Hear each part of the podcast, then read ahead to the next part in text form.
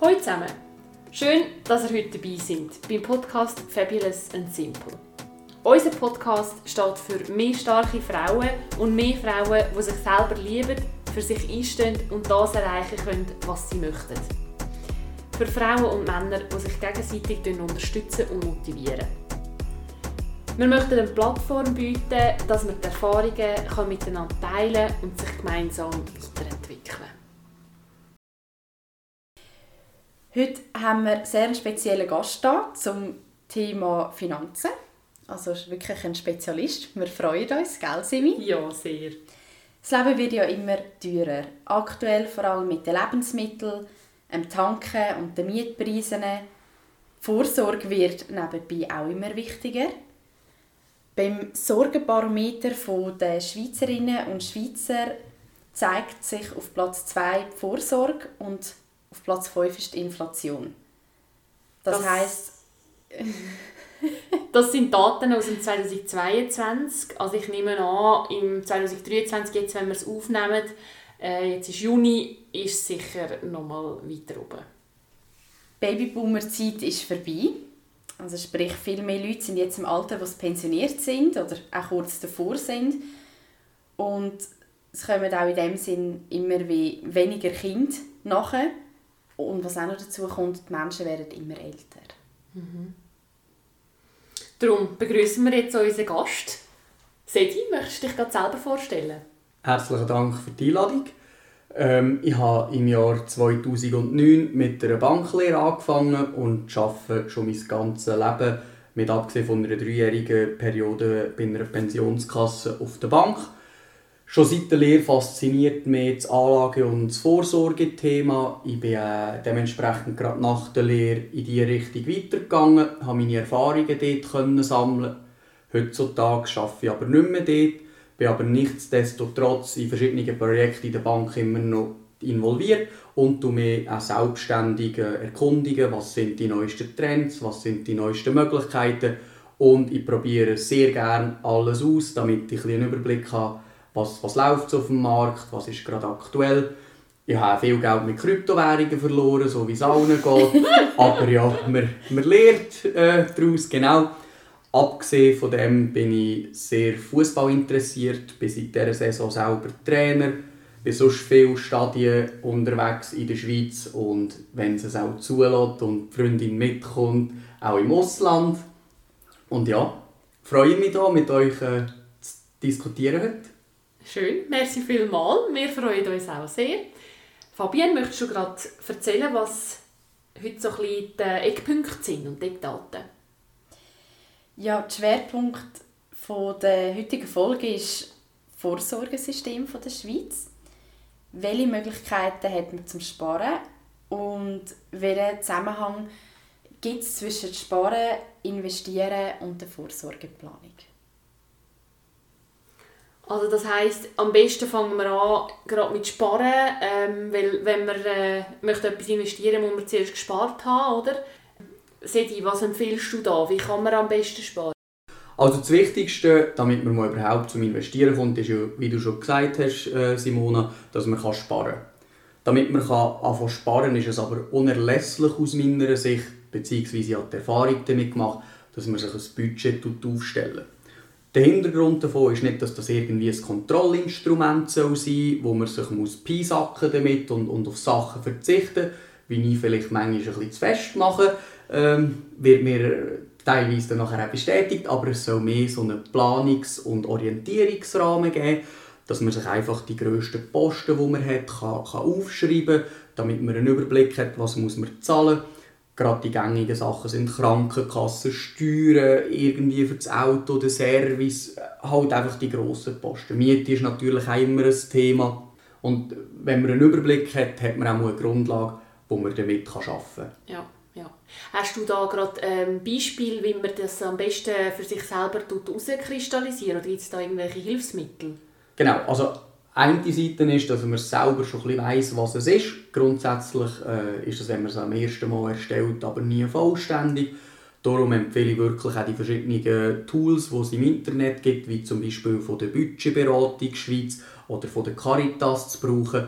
Auch verschiedene Banken haben Budgetrechner Und dort kann man dann wirklich relativ gut auf jede Situation, ob man eine Einzelperson ist, ob man einen teilten Haushalt hat, Familien etc., Posten finden, die einem vorgeschlagen werden. Viele Tools haben da gerade drin, was ist so der normale Wert, den ein durchschnittlicher Schweizer hat. Wobei das immer die Frage ist, was ist der Durchschnitt? Wir müssten wirklich einfach immer auf die eigene Situation anpassen und dann hat man wirklich das Bild, wie gibt man jeden Monat sein Geld aus. Und du sagst, für Sparen ist sehr ein wichtiger Punkt, dass man dann könnte, oder dass man auch Fixkosten senken. Ist das so ein bisschen der Schlüssel? Oder was sagst du, ja, wie, also was ist dein Schlüssel zum erfolgreichen Sparen? Genau, also wo sicher ja die grössten Optimierungsmöglichkeiten sind, sind bei den grössten Fixkosten, weil dort hat man immer am meisten Hebel. Fängt eben an, wie du gesagt hast, beispielsweise bei der Miete. Da muss aber auch wieder jeder für sich selber entscheiden, ist es einem wert oder ist es einem nicht wert. Was da sicher wichtig ist, ist, dass man ja nicht mehr als ein Drittel vom Lohn ausgibt dafür, damit man dann noch genug anderes hat. Das ist so der Richtwert, wo, wo Banken setzen. Und nachher gibt es unzählige Vergleichsdienste, wie zum Beispiel Moneyland oder Comparis, wo wirklich, sei das für Krankenkassen oder Versicherungen vom Auto, Hausrat etc., ähm, Service anbieten, wo man dann teilweise wirklich gerade direkt abschliessen kann und vor allem auch vergleichen kann. Ich habe jetzt zum Beispiel noch die Erfahrung gemacht, dass es wirklich coole Tools gibt. Jetzt zum Beispiel habe ich als Handy-Abo TagTag. Das sind nur 11 Franken pro Monat, die ich ausgebe, wo aber alles unlimitiert ist in der Schweiz, also Anrufe, SMS und Internet was, ich, also, was aus meiner Erfahrung jetzt das günstigste Angebot ist in der Schweiz. Und dort kann man zum Beispiel auch untereinander sich weiterempfehlen und kommt dann, glaube ich, nach einem halben Jahr 50 Franken gegenseitig über. Also der, der empfohlen hat und der, der es gemacht hat, jeder kommt 50 Franken über. Und das sind natürlich auch noch coole Tools, wo man eigentlich miteinander das System kann nutzen und so eigentlich mehr Geld generieren. Plus hat man einen, einen günstigen Fixkostenpunkt. Genau, und das ist wie das, was du sagst, man soll nicht nur bei den grossen Sachen probieren sparen, sondern wie das Sprichwort halt sagt, auch Kleinvieh macht Mist. Mhm, ja. Sei das nachher Handy-Abo, Internet-Abo, daheim das TV-Abo. Es geht nachher über kleinere Sachen wie eben Bankgebühren beispielsweise, die sich einfach summieren mit der Zeit und wo man doch durchaus viel Geld rausholen kann, über ein Jahr gesehen, wo dann mindestens drei, vier schöne Nachtessen drin liegen. Ja, schon allein nur Kreditkarten, oder? Wenn die kosten jährlich oder wenn du da kostenlose machst. Ja. Also, genau. Du kannst wieder eigentlich mhm. sparen für etwas, das du kannst, ja, dann sinnvoll einsetzen mhm. anstatt dann einfach das zahlen. Für genau. Ich mache das so, dass ich äh, auf meinem Bankkonto einfach noch verschiedene Unterkonten habe. Also ich habe wie ein Lohnkonto, ein Sparkonto und auch noch ein äh, Steuerkonto. Aber Simona, ich weiss, dass du da ein, ein besseres System hast. Das nimmt mich mega Wunder. Ja, genau. Und zwar gibt es zwei oder drei verschiedene Banken, die so Töpfli-Systeme haben. Und zwar, ich kann die gerne auch nennen, äh, Neon und zum Beispiel Zack. Die zwei habe ich jetzt zum Beispiel mit so ja, wie Unterkonten oder du kannst wie eigentlich das Geld von dem Konto, wo du hast, kannst du in verschiedene Töpfchen oder Fältchen einfügen. Das heißt, ich habe zum Beispiel wie ein, ein, ein Spartopf äh, mit Ferien, mit Steuern, mit Autogebühren, mit Miete, wo ich eigentlich jeden Monat meinen Lohn darauf aufteile, was sind meine Fixkosten, was kommt auf mich zu, jetzt wie zum Beispiel bei den Steuern und dann eigentlich jeden Monat ausrechnen und dann eigentlich dann einen Teil, gerade jeden Monat von meinem Lohn dort drauf. Und habe dann eigentlich, wenn dann die Rechnung kommt, habe ich das Geld schon schön auf der Seite und kann das eigentlich von dort gerade abzahlen es gibt mir auch mega ein gutes Gefühl, weil ich durch das halt wie nicht, nicht eine Rechnung kommt und merke, mhm. Scheiße, ich muss jetzt das von irgendwo her nehmen oder ich brauche noch Geld vom Sparkonto muss über tun oder wie auch immer, sondern ich habe es schon auf der Seite und fühle mich wirklich, seit ich das mache, reicher. Ja. Lustigerweise. Ja. Hätte ich vorher nie gedacht. Und es sind auch keine Gebühren, die anfallen für diese Kontoführung. Funktioniert das so, dass dein, also dein Bankkonto mit dem App verbunden ist und das nachher automatisch ähm, also du wie kannst einstellen pro Monat wie viel welches Töpfchen bekommt? Also ja genau. Geld, welches Töpfchen genau. okay. ja, ja Also wichtig zu sagen ist vielleicht noch, das ist ein bisschen die technologische Möglichkeit, weder das, was ich mit dem Excel mache, wo ich einfach alles eintrage, wie ein Buchhalter, genau. Aber nachher sieht man ja auch, wie viel ist der Kontostand beispielsweise am Anfangsjahr von dem Töpfchen war. Man sieht, was ist am Jahresende. Man weiss dann nachher, was hat man ausgegeben und kann dann nachher auch sagen, braucht es jetzt beispielsweise nächstes Jahr mehr, braucht es weniger, habe ich etwas können verbessern und das ist dann nachher ein cooles Hilfsmittel. Und jetzt gerade mit diesen Töpfchen-System der Vorteil dort ist, Du hast einfach eine Kontonummer im Vergleich zu bei dir, Fabian. Du hast eben mehrere Konten. Das heisst, du musst immer noch schauen, wo auf welches Konto du es. Ja, Aber genau. persönliche Vorzüge, die da sagen, was ist, was ist am besten. Genau. Und noch schnell ein kleiner Disclaimer, also das ist alles ähm, unsere Erfahrung, wir, es ist unbezahlte Werbung, wir ja. stellen euch das gratis zur Verfügung stellen.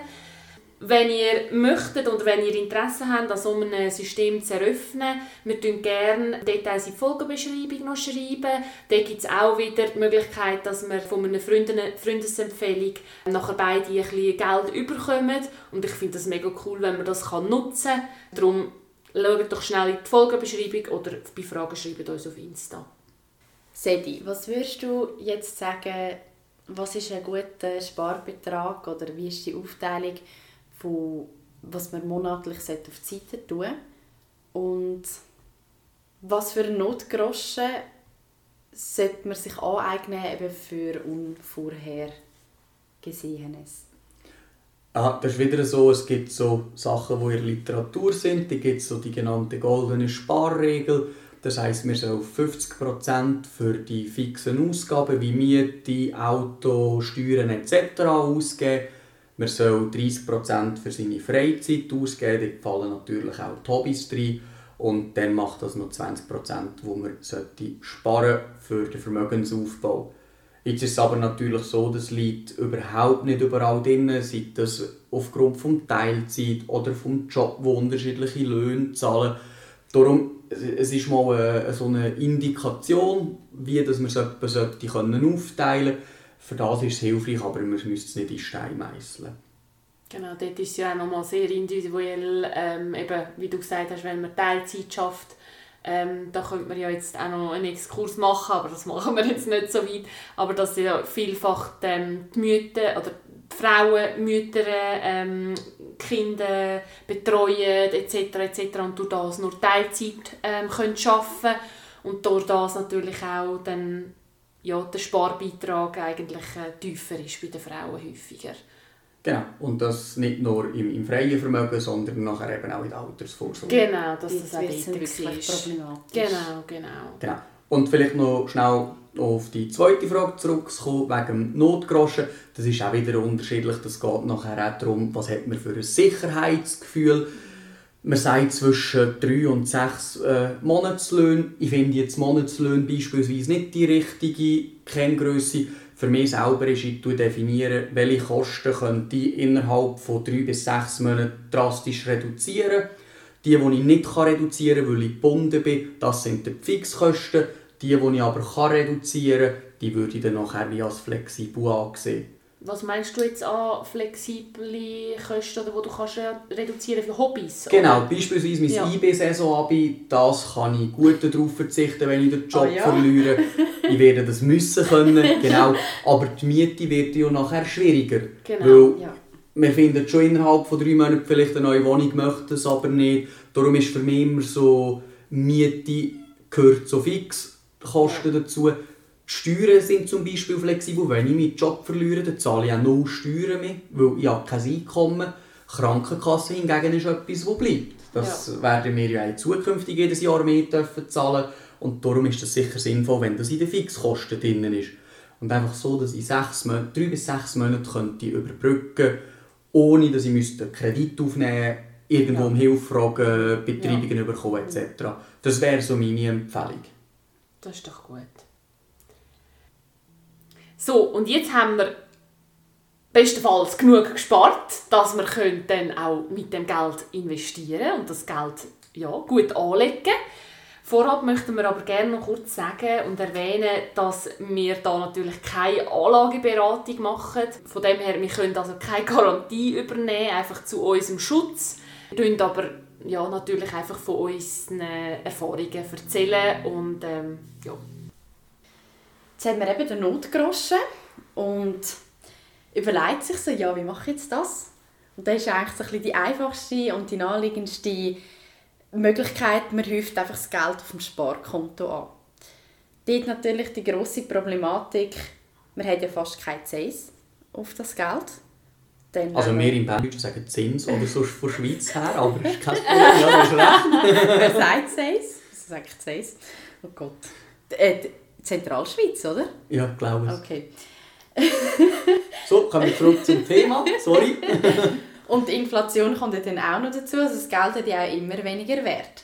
Und jetzt zu meiner Frage, ich habe mich so gefreut auf die Frage, Seti. Wenn man jetzt als Anfänger dann sich einfach fragt, ja gut, ich habe schon mal das Thema Investieren gehört und vielleicht du schon mal das Thema ETF oder was auch immer. Wie starte ich als Anfänger? Was gibt es zum Beachten? Wie starte ich rote Faden etc.? Genau. Also das Wichtigste, was du schon gesagt hast, ist natürlich so, wenn man das Ganze einfach auf dem Sparkonto lässt, wirft das kaum Zins ab im Moment. Mit der Inflation ist es sogar negativ Zins, wenn man das anschaut eigentlich. Also man verliert, oder? Ja, genau. Der Wertverlust, ja. wenn man es einfach auf dem Sparkonto lässt und dementsprechend ist es natürlich interessant, neben dem Notgroschen, wenn man den aufgefüllt hat, noch ein bisschen zu investieren. Jetzt ist es aber natürlich so, es gibt unzählige Möglichkeiten, auch im Internet, wo, wo jeder damit wirbt, wo bei uns ist es am besten. Ähm, ich würde jetzt auch so anfangen, dass ich sage, zuerst Wissen aneignen, dass man ein bisschen selber weiß, was man macht. Und da gibt es viele verschiedene auch wieder Hilfsmittel, Webseiten, die ganze Hilfestellungen anbieten. Es ist sicher so, bei der Schweizerischen Nationalbank erfahrt man ein bisschen auf diesen Infopages, wie das ganze System funktioniert, wie die Wirtschaft funktioniert, wie, wie die Märkte funktionieren. Und nachher, wenn wir ein bisschen tiefer gehen, haben viele verschiedene Banken oder auch Startups, die Investitionen helfen, sogenannte Fintechs, sehr gute Anleitungen auf ihren Homepages, wo sie sagen, was ist der Vorteil von investieren, wie sollte man es machen. Und dort kann man sicher mal die Sachen anschauen. Im besten Fall ist es sogar noch ein wissenschaftlich fundiert, damit man dann noch das gute Gefühl hat, woher das jetzt die Behauptungen stammen. Seid sorry, ich rede da jetzt gerade rein. Was ich auch noch empfehlen kann, ist der Kurs von der missfinance.ch. Schaut unbedingt mal rein, sie macht das super. Und Seti, ich habe jetzt noch eine andere Frage an dich du sagst es ja, also ich finde es sehr gut, eben, man muss sich natürlich auch selber zuerst ein bisschen informieren, was macht man da überhaupt, ja. Mich, für mich ist es immer so ein bisschen, muss ich jetzt zuerst 100 Bücher durchgelesen habe, bevor ich starten kann. Also ich habe wie so ein bisschen auch, oder ich weiß nicht, ob es uns ja. Frauen so ein bisschen Sicherheit ja, also, aber es ist dann wie eine grosse Hürde, bis man dann anfangen kann, weil man sich zuerst so viel Wissen muss aneignen muss, ja. Also wie genau. viel Wissen, oder kann man das irgendwie so ein bisschen eingrenzen? Ja. Oder kannst du ein konkretes Buch empfehlen, wo man sicher schon mal auf der ein gut, ja, sicheren Seite Grundsätzlich, ist. die Bücher, die sind alle einfach riesig, sind Totschläger, Sachbücher. Also ich habe noch keins gefunden, wo das äh, innerhalb von kürzester Zeit äh, gut Nein. darstellt. Dann muss das Edi schreiben. Genau. Ja, genau. so weit kommt es dann noch. Ähm, was aber sicher ist, ist, was ihr vorher angesprochen habt, Frauen investieren weniger investieren. Das ist mit Untersuchungen, Befragungen mhm. etc. belegt. Jetzt kann man wieso? darüber diskutieren, was der Grund ist. Genau wie du sagst, ist es einfach aufgrund davon, dass sie risikoscheucher sind. Das ist sicher ein Grund. Mhm. Der andere Grund ist sicher eben der mit dem finanziellen Teil, den ihr vorher schon aufgegriffen habt. Ich habe das Gefühl, das ist... Äh, so beidseitig. Und der dritte Grund haben wir ja von, ich weiß nicht, wie man es ausspricht, LXX herausgefunden. Also sie haben da gesagt, dass Werbung von diesen Finanzprodukten oder Investprodukten voll auf Männer ausgelegt ist. Das habe ich so spannend gefunden, wie sonst Beauty ja, etc. Also so vieles ist auf Frauen ja. ausgelegt und das, das einfach voll auf Männer. Das finde ich ja. so genau. spannend. Aber das hat dann nachher logischerweise wieder einen Grund, wenn meine Studien zeigen, hey, es springen viel mehr Männer darauf an, oder es brauchen viel mehr Männer, Männer ja. probieren eher etwas, mhm. dann würde ich das ja auch so machen. Ja, logisch, genau. klar. Genau. Aber zum, zum wieder zurück. Darum machen wir jetzt den Podcast, dass mehr Frauen investieren, oder? genau. Aber nur schnell zum, auf deine Frage zurückzukommen. Man kann natürlich auch anfangen, ohne dass man irgendetwas liest. Und das ist dann logischerweise, geht man einfach zum Bankberater von seinem Vertrauen. Die herkömmlichen Banken, also die etablierten Banken wie, wie Kantonalbanken, Regionalbanken etc., die bieten das natürlich auch an. Die haben alles verschiedene Angebote und dort kann man sich dann beraten lassen. Und am Ende des Tages kann man sich dann entscheiden, tut man alles selber machen. Das sind die sogenannten Execution-Only-Sachen. Dort tut die Bank einfach die Infrastruktur zur Verfügung stellen und dann kannst du dort darüber handeln. Dann gibt es nachher ähm, Vorsparpläne beispielsweise. Das finde ich ein sehr gutes Mittel, um mit kleinen Beträgen zu sparen. Dann zahlst du einfach monatlich, in der Regel ist es ab 50 Franken ein und dann tust du immer mit diesen 50 Franken den Gegenwert in Fondsanteil kaufen. Das heisst, du tust wirklich immer über die ganze Zeit investieren. Bank wird dir dabei helfen, für dein Risikoprofil herauszufinden, dass das für dich stimmt.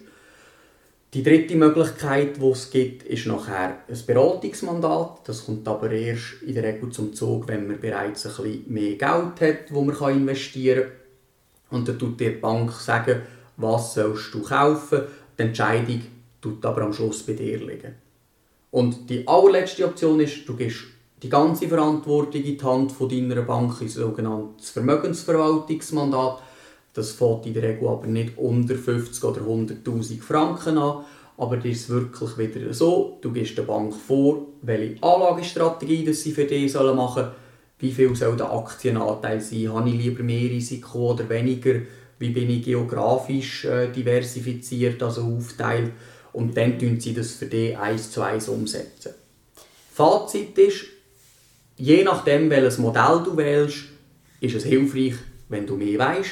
In den anderen Fällen tut die Bank sofort unterstützen. Also ich sage jetzt, ich möchte es selber machen. Mhm. Und dann? Genau.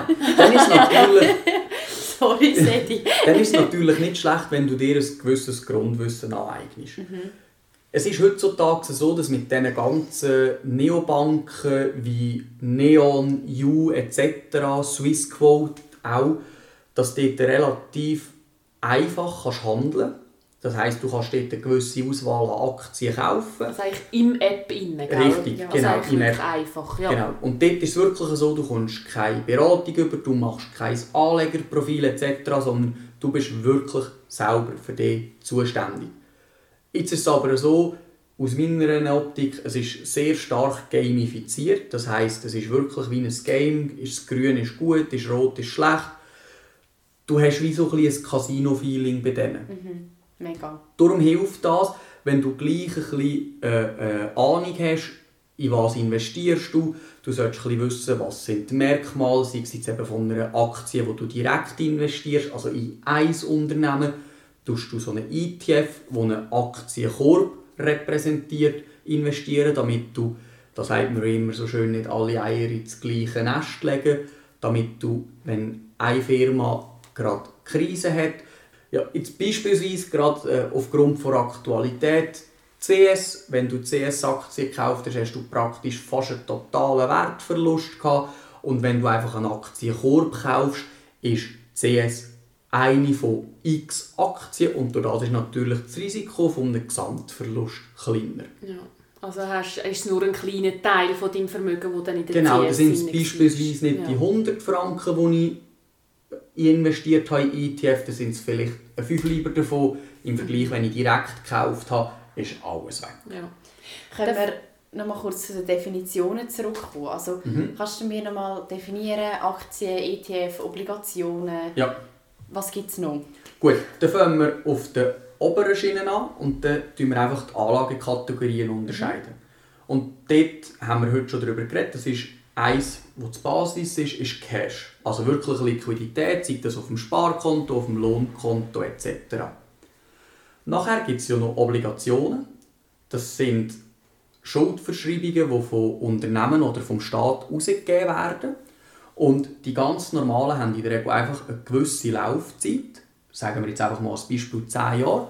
Und in diesen 10 Jahren tun sie dir immer einen gewissen Zins, den du im Vorhinein weißt, auszahlen.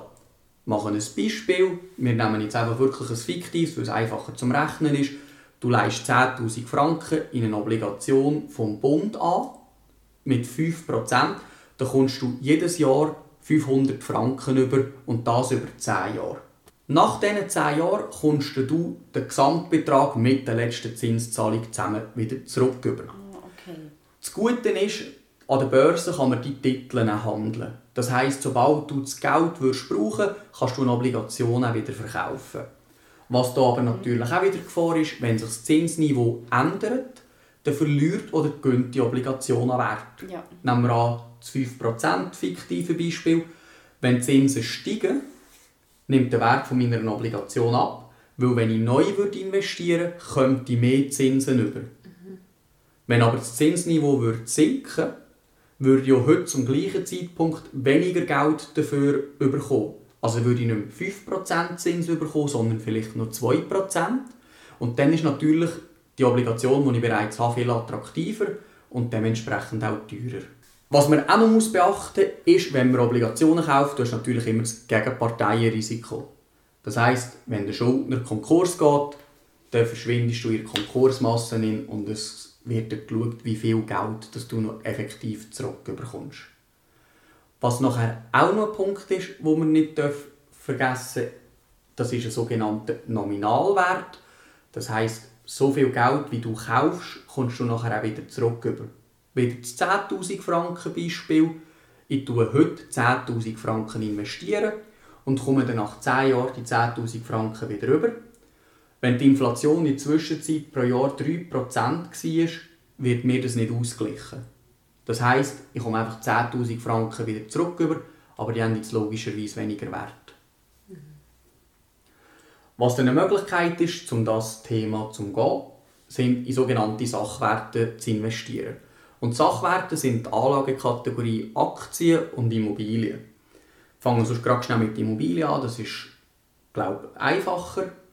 Immobilien kann man verschiedene Wege investieren. Entweder ist man mit Geld gesegnet und kann selber den Beton kaufen.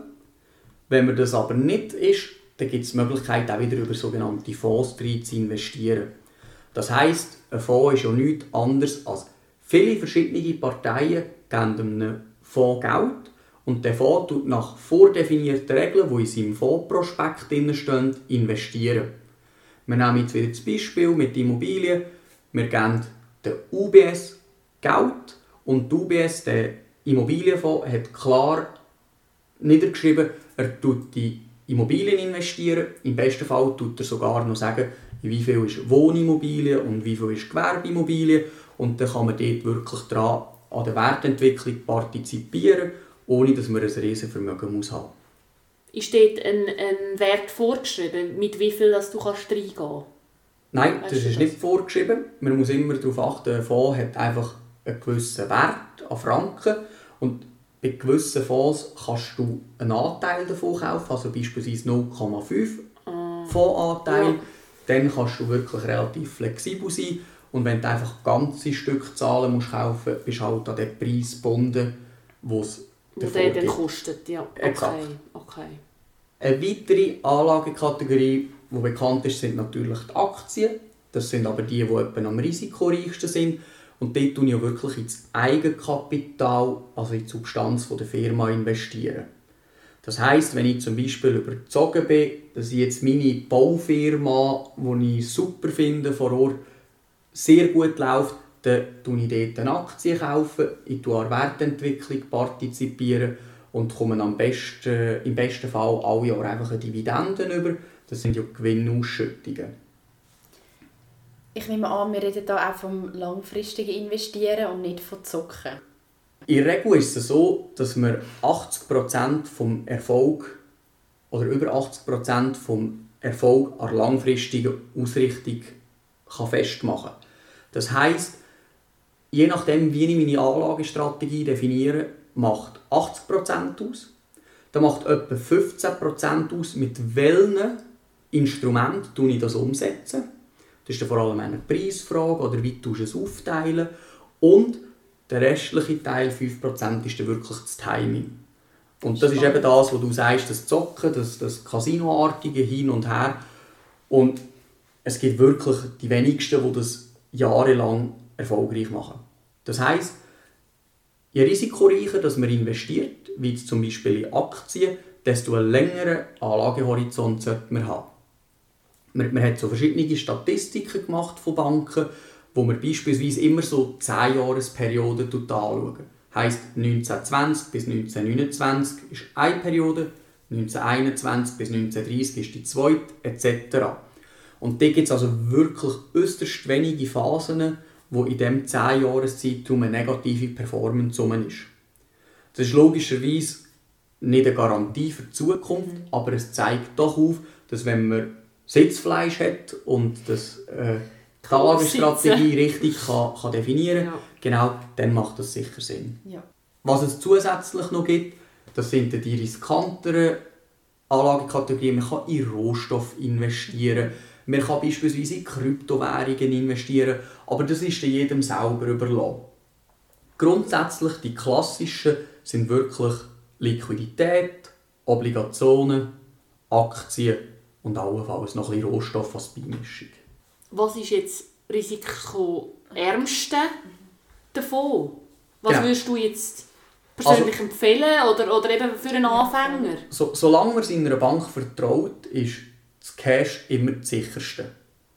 Weil mhm. die, sind ja auch, die Einlagen sind auch bis zu 100'000 Franken in der Einlagensicherung von der Schweiz abgesichert. Das heisst, die Bank geht Konkurs, ich sollte bis zu 100'000 Franken bekommen. Ja. Gerade nach dem Sparkonto, die zweite risikoärmste Investitionsmöglichkeit sind Obligationen. Dort ist halt einfach das Risiko, dass mein Gegenparteirisiko, das heisst, dem, wo ich das Geld gebe, zahlungsunfähig wird. Ja. Jetzt ist es so, wenn ich in der Schweizerischen Eidgenossenschaft, also im Bund, Geld leihe, ist die Wahrscheinlichkeit deutlich höher, dass ich das Geld dort zurückbekomme, weder eine dubiose Unternehmung, die vielleicht schon x-fach Bussen gezahlt hat, etc. und die Finanzkennzahlen nicht stimmen. Für das gibt es wirklich von so internationalen Firmen sogenannte Ratings, wo dann wirklich, das kann man überall im Internet nachlesen, wo von AAA, was super ist, bis zu D absoluten Totalausfall geht. Wir können ein Beispiel machen. Argentinien hat in den letzten 30 oder 40 Jahren mehrere Zahlungsausfälle gehabt. Das heisst, man kommt für einen Franken, den man investiert hat, vielleicht noch 20 Rappen wieder zurück. Darum, wenn wir das anschauen wollen, ist wieder die Empfehlung, nicht alle Eier ins gleiche Nest, sondern auch das wieder über einen Fonds umsetzen. Es gibt hier verschiedene Fonds, die wirklich auch wieder einen gewissen Index abbilden, der zum Vornherein bekannt ist. Und hat man dort verschiedene Sachen drin, wie Staatsobligationen, Firmenobligationen verschiedene Schuldner, verschiedene Laufzeiten und da hat man eigentlich wirklich das Risiko super aufteilt. Und ganz klar, das risikoreichste von diesen Basissachen sind die Aktien. Der Grund, warum das, am meisten Risiko ist, ist, man investiert dort ins Eigenkapital von einer Firma und wenn eine Firma Konkurs geht, werden die Eigenkapitalgeber am Schluss wieder bedient mit noch allfälligen Überbleibseln aus dieser Liquidation heraus. Die Aktien werden an der Börse gehandelt und dort kann man jederzeit kaufen und verkaufen. Dort ist aber das Risiko drin von einem Kursverlust. Die schwanken natürlich. Und das hängt von sehr vielen verschiedenen Faktoren ab. Wir haben es gesehen in der Corona-Pandemie, ist ein Schockzustand. Niemand weiß, wie es weiter Und Unsicherheit ist beispielsweise für die Aktien immer nicht von Vorteil. Mhm. Weil dann tut man lieber wieder auf Sicherheit setzen, nimmt das Geld raus und dann sinkt der Wert. Um aber zu bestimmen, wie ihr selber anlegen müsst, hilft ein sogenanntes Anlegerprofil. Das tut sicher jede Bank und jedes Fintech-Startup das machen. Das heißt, die Unternehmen sind sogar vom Staat mit den Regeln gezwungen, dass sie das abfragen müssen. Und dort werden verschiedene Fragen gestellt, wie beispielsweise, wie groß ist das Vermögen, das du anleihst im Vergleich zu dem, was du eben noch, noch als Cash, als Liquiditätsreserve hast? Wie viel Risiko bist du bereit einzugehen? Dann fragen sie dir das zum Beispiel fragen, in welcher Bandbreite von einer Performance kannst du noch ruhig schlafen.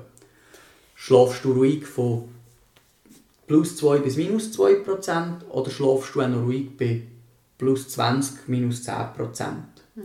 Kann das auch sein, dass das in einer App gibt? Also wir, können, wir reden ja später nachher noch darüber. Ja, Dort musste ich auch wie müssen einen Fragebogen ausfüllen und nachher haben sie mir wie bei einer Tacho angezeigt, mit einem Pfeil gezeigt, Ja. von grün bis rot, also wie risikoreich genau. wird das nachher zusammengestellt für mich. Genau, die Banken machen es in der Regel so, dass wenn du mit ihnen im Gespräch bist, dass sie es direkt machen. Und die ganzen Apps etc., die das Geld dann nachher für dich anlegen, die tun es natürlich äh, über einen elektronischen Kanal machen. Wichtig ist aber auch hier noch einmal zu sagen, das müssen nur Banken machen, die dich entweder beraten oder die das Geld für dich anlegen. Ja. Wenn du das selber machen willst, kannst du mal fragen, ob du das Anlegerprofil kannst ausfüllen kannst, aber sie sind nicht verpflichtet dazu.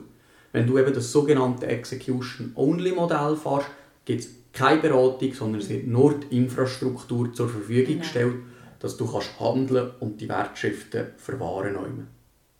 Danke viel, vielmals, Edi, für die ausführliche Beschreibung und auch, ich finde das so gut, die Beispiele, die du uns genannt hast, wieso finde ich immer viel einfacher, um sich etwas darunter vorzustellen. Jetzt nochmal zusammengefasst zu meiner Ausgangs- äh, oder Anfangsfrage. Wenn ich jetzt anfange zu investieren, meinen Notgroschen habe, wie mache ich das kurz und knapp am besten? Das Wichtigste ist, wie wir vorher schon gesagt haben, dass man kann definieren kann, welche Anlagestrategie willst du. Sobald dir die bewusst ist, wie risikoreich möchtest du das umsetzen, ist mit kleinerem Vermögen auf jeden Fall ein Fonds sinnvoll. Weil, ich mache das Beispiel, eine Lind- und Sprüngli-Aktie allein kostet etwa 110'000 Franken. Für eine Obligation ist die Stückelung in der Regel 5000 Franken. Das heisst, ich muss mit wenig Vermögen, das ich habe, bereits ein grosses Risiko eingehen, einfach auf einen Schuldner oder eine Unternehmung. Darum ist das Konstrukt Fonds, das wir ja vorher schon mal angeschnitten haben, wo wir drei jetzt beispielsweise je 100 Franken können einzahlen und dann kann die Bank oder einfach der Fondsmanager tut dann nachher mit dem grösseren Vermögen alles kaufen, was wir möchten. Das heisst, er tut diversifizieren. Jetzt gibt es zwei unterschiedliche Arten von Fonds. Es gibt einerseits wirklich die Fonds, die tut man bei einer Bank zeichnen und die kann man zwischen eins, einmal in der Woche oder täglich handeln. Und dann gibt es noch ETFs, das sind sogenannte Exchange Traded Funds. Die sind im Prinzip genau gleich, wie die aufgebaut sind. Was dort aber sicher der Vorteil ist, die kann man alltag zu Börsenöffnungszeiten handeln.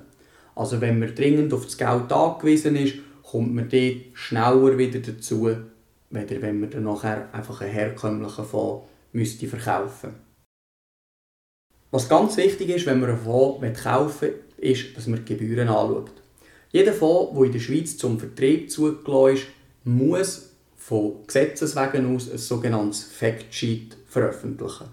Und auf dem Factsheet ist jeweils die sogenannte TER-Kennzahl ausgewiesen. Das heißt auf Deutsch oder auf Englisch Total Expense Ratio, auf Deutsch, jetzt kommen wir dazu, Gesamtkostenquote.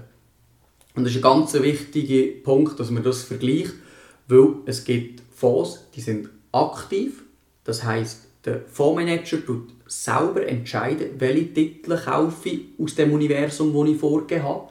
Oder es gibt passive. Die bilden einfach einen Index, wie jetzt zum Beispiel der SMI, wo die grössten 20 Aktien von der Schweiz gelistet sind, eins zu eins ab. Ihr seht den Unterschied. Beim Aktiven muss noch ein Mensch die Recherche betreiben, muss das auswählen etc.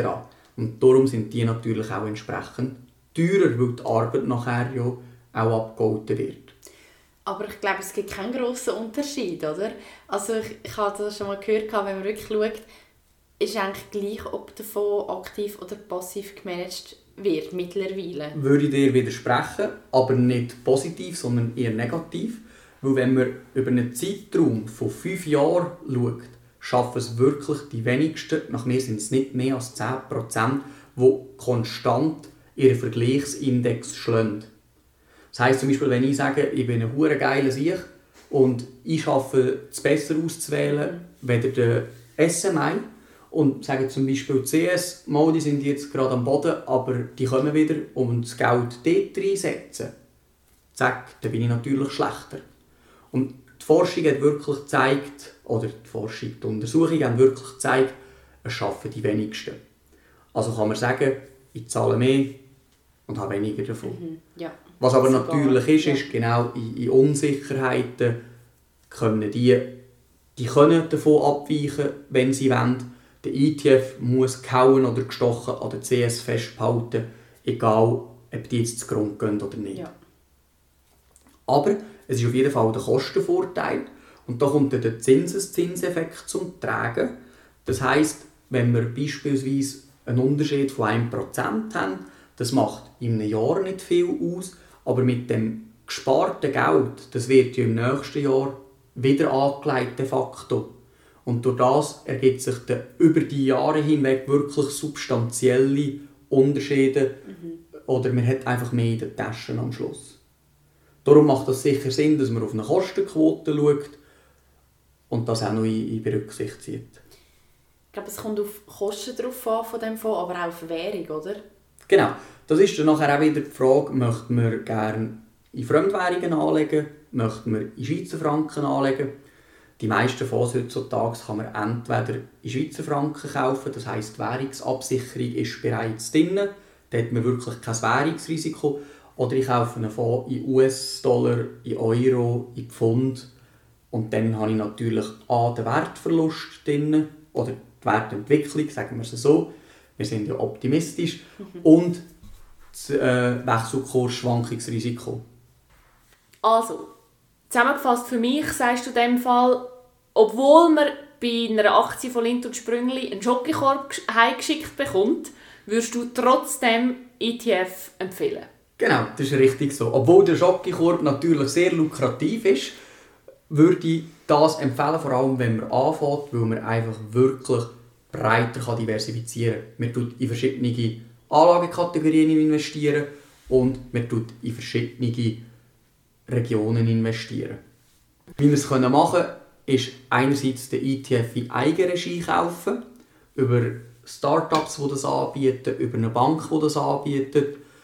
Eine andere Möglichkeit ist, dass ihr bei einer Bank einen Fondssparplan machen kann, wo man wirklich ab 50 Franken bereits monatlich investieren kann. Und die dritte Möglichkeit sind die Robo-Advisor, wo man an einem gewissen Mindestbetrag bereits investieren kann und dort ein- eine Maschine hinten dran die gewählte Anlagestrategie so umsetzt. Wichtig zum Wissen ist vielleicht einfach auch noch, dass wenn ihr ETFs in Eigenregie kauft, müsst ihr eigentlich wie eure Anlagestrategie bausteinmässig selber zusammensetzen. Der Fondssparplan mit einem Fonds von einer Bank oder dann nachher so ein Robo-Advisor tut das automatisch machen. Also Was ist das als Anfänger eigentlich fast einfacher, weil du dich nicht musst damit konkret auseinandersetzen Genau, Ja. das ist richtig so. Was aber auch wichtig ist, ist am Anfang, damit man regelmäßig investiert. Das heisst, alle Monate wiederkehren. Weil durch das kann man das Market Timing ausschalten. Das heisst, man schaltet aus, und das weiß man aus der Wissenschaft von Behavioral Finance, also Verhaltenspsychologie im Finanzwesen, damit der Mensch immer das Gefühl hat, er findet den besten Zeitpunkt und das kann man ausschalten. Das heisst, man tut einiges für 50 Franken kaufen, wenn der Preis hoch ist, man tut einiges für 50 Franken kaufen, wenn der Preis tief ist und so tut sich das dann nachher ausgleichen und man hat nicht das Risiko, damit man einfach am höchsten Punkt eingestiegen ist. Darum ist es gestaffelt zu investieren für mich Also einfach selber. regelmässig. Genau Ja. regelmäßig Rhythmus wiederkehren und der gleiche Betrag ist wichtig. Nicht eine Stückzahl, sondern der Betrag. Also gestaffelt oder regelmäßig meinst du nicht einmal pro Jahr einen sehr hohen Betrag, sondern monatlich. Genau. Ist monatlich gut oder wirst du wöchentlich? Ich habe das beispielsweise in meiner Masterarbeit auch selber untersucht, das sogenannte Rebalancing oder Wiedereinzahlen. Und es ist effektiv so, dass es nicht einen grossen Unterschied zwischen wöchentlich oder monatlich oder quartalsweise ausmacht. Meine präferierte Option ist jetzt monatlich, der Lohn kommt rein, Ja, der Dauerauftrag genau, ja. geht weg und es wird investiert. So hat man kein Problem, so muss man sich nicht darum kümmern. Und ich finde das einen guten Rhythmus. Ich persönlich kenne das True Wealth, also ich mache es so. Dort ist einfach die Einstiegshürde ein bisschen höher mit 8500 Franken. Ich habe aber auch noch gelesen, dass es äh, das App Selma gibt und dort bist du schon ab 2000 Franken dabei. Und TrueWealth und Selma, das ist dann eben das... Kannst du mir das... Robo-Advisor. Genau, und das ist wirklich so, dass die, die setzen das um, was du ihnen sagst und nachher auch überprüfen, dass du in dieser Anlagestrategie bleibst. Das heisst, es tut sich auch verändern, wenn die Aktien steigen, wird die Gewichtung höher, weil es ein grösseres Vermögen ist und dann tun die das wieder ausgleichen, dass du nicht plötzlich ein höheres Risiko hast. Und ja. das wird wirklich mit technischen Mitteln so umgesetzt. Mhm. Also da steht am Anfang ein Fragebogen, nachher hast du dein Portfolio, du kannst immer darauf zugreifen, du siehst, was aktuell läuft. Äh, und du kannst genau. aber auch immer wieder umschichten. Das finde ich Richtig. auch noch cool. Also du kannst auch zum Beispiel den Fragebogen nochmal neu machen oder du kannst schauen, ich möchte mehr auf Immobilien oder Aktien oder Obligationen, Rohstoff setzen. Genau, aber es ist natürlich wieder so, wenn man nicht gross vom Fach ist und, und ähm, Unterstützung braucht, dann würde ich lieber mehr an dem Fragebogen orientieren und ja, den Vorschlag machen, genau. weil wenn man das selber eingreift, ja. ist das natürlich immer wieder ein, ein Risiko, wo man vielleicht an etwas nicht denkt. Mhm. Genau.